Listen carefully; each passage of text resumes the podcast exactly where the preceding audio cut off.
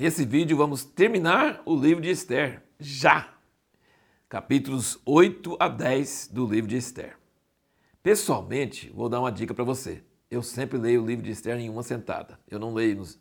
São divididos em três dias, porque são vários capítulos, né? Mas é, é a história é tão emocionante que eu acabo lendo tudo em um dia só, em uma vez só. É muito bonito e muito interessante.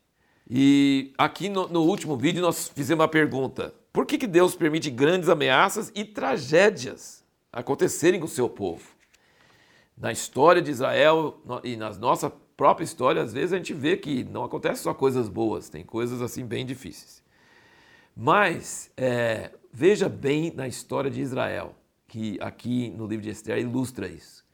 Quando Israel sofre tremenda, uma tremenda tragédia, sempre produz um resultado tremendo melhor depois. Deus paga em dobro. Por exemplo, vamos pegar a escravidão no Egito. 400 anos de escravidão no Egito, Faraó matando os meninos homens, aquele trabalho pesado, aquela vida de escravo. Que coisa terrível para os descendentes de Abraão, povo da promessa, sofrendo tanto. Mas depois disso, o que produziu? A terra prometida, saíram de lá com dez pragas, milagres famosos e, e, herdaram a terra prometida. Então a escravidão no Egito, tragédia, a terra prometida, a grande bênção como resultado. Aqui você percebe que era para aniquilar o povo todo. Mas em vez de aniquilar o povo todo, Mordecai se, se torna o segundo no império. Ele, ele, ele toma o lugar de Amã. Ele entra em posição de autoridade ele abençoa seu povo em todo o império, que era vasto, o império persa era enorme. Aquilo que o inimigo intentou para o mal, Deus fez reverter em bênção.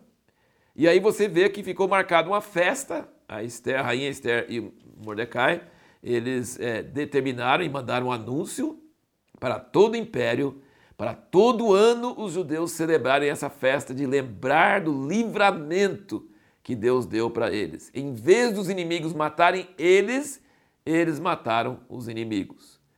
Agora, olha também uma coisa que eu vi isso numa Bíblia judaica messiânica, ou ah, não sei se era messiânica ou não, tem tanto a Bíblia não messiânica e a messiânica, mas de qualquer forma, do ponto de vista dos judeus, Amã era a Malequita, daquele povo que o rei Saul deveria ter exterminado, e Saul era da tribo de Benjamim. Mordecai é da tribo Benjamim. Agora ele enfrenta o cara que, em vez, Deus tinha mandado aniquilar os amalequitas.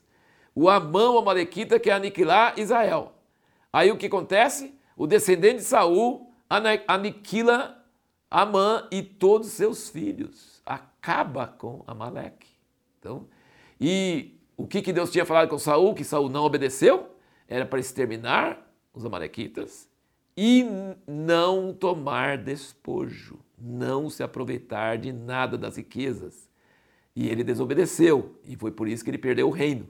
Mas aqui o povo judeu tinha a ordem de matar os seus inimigos no mesmo dia que tinha seus inimigos tinham recebido a ordem de matar eles, e eles não pegaram o despojo, igual Saul devia ter feito. Eles não pegaram o despojo. Eles não mataram seus inimigos para poder ficar rico, para poder ganhar dinheiro.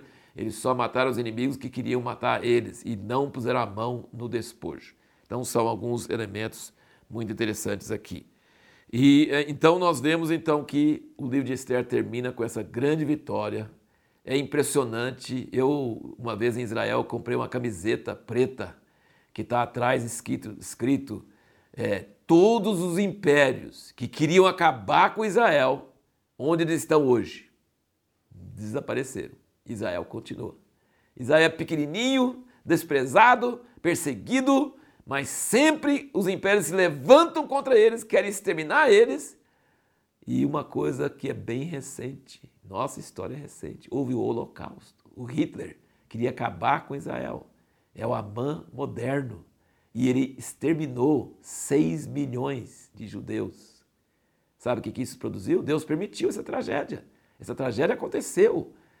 Quando quem estava envolvido no meio não conseguia entender. Acho que Deus esqueceu de nós. Deus está longe. Que coisa terrível! Mas se não fosse o Holocausto, não existiria a nação moderna de Israel. As nações do mundo quase não permitiram mesmo assim.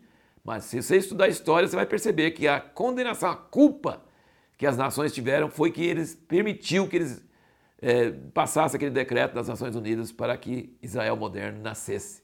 Cada desgraça que vem sobre Israel vem uma bênção depois. E eles persistem, Hitler não. Eles persistem, todos esses inimigos deles desaparecem. Mas o povo judeu continua, porque Deus está ao lado deles e porque Deus jurou para Abraão e jurou para Davi e Deus vai cumprir o seu propósito. Ele vai cumprir o que ele jurou. Isso é maravilhoso. Por isso que a Bíblia é um livro tão maravilhoso, porque nós vemos a fidelidade de Deus, mesmo diante da infidelidade dos homens, a sua fraqueza, a sua vulnerabilidade. Deus ainda está trabalhando. E a pergunta que nós vamos procurar responder no próximo vídeo é que nós vamos entrar no livro de Jó. E aí a pergunta é: por que que muitas vezes o justo pode sofrer terríveis desgraças?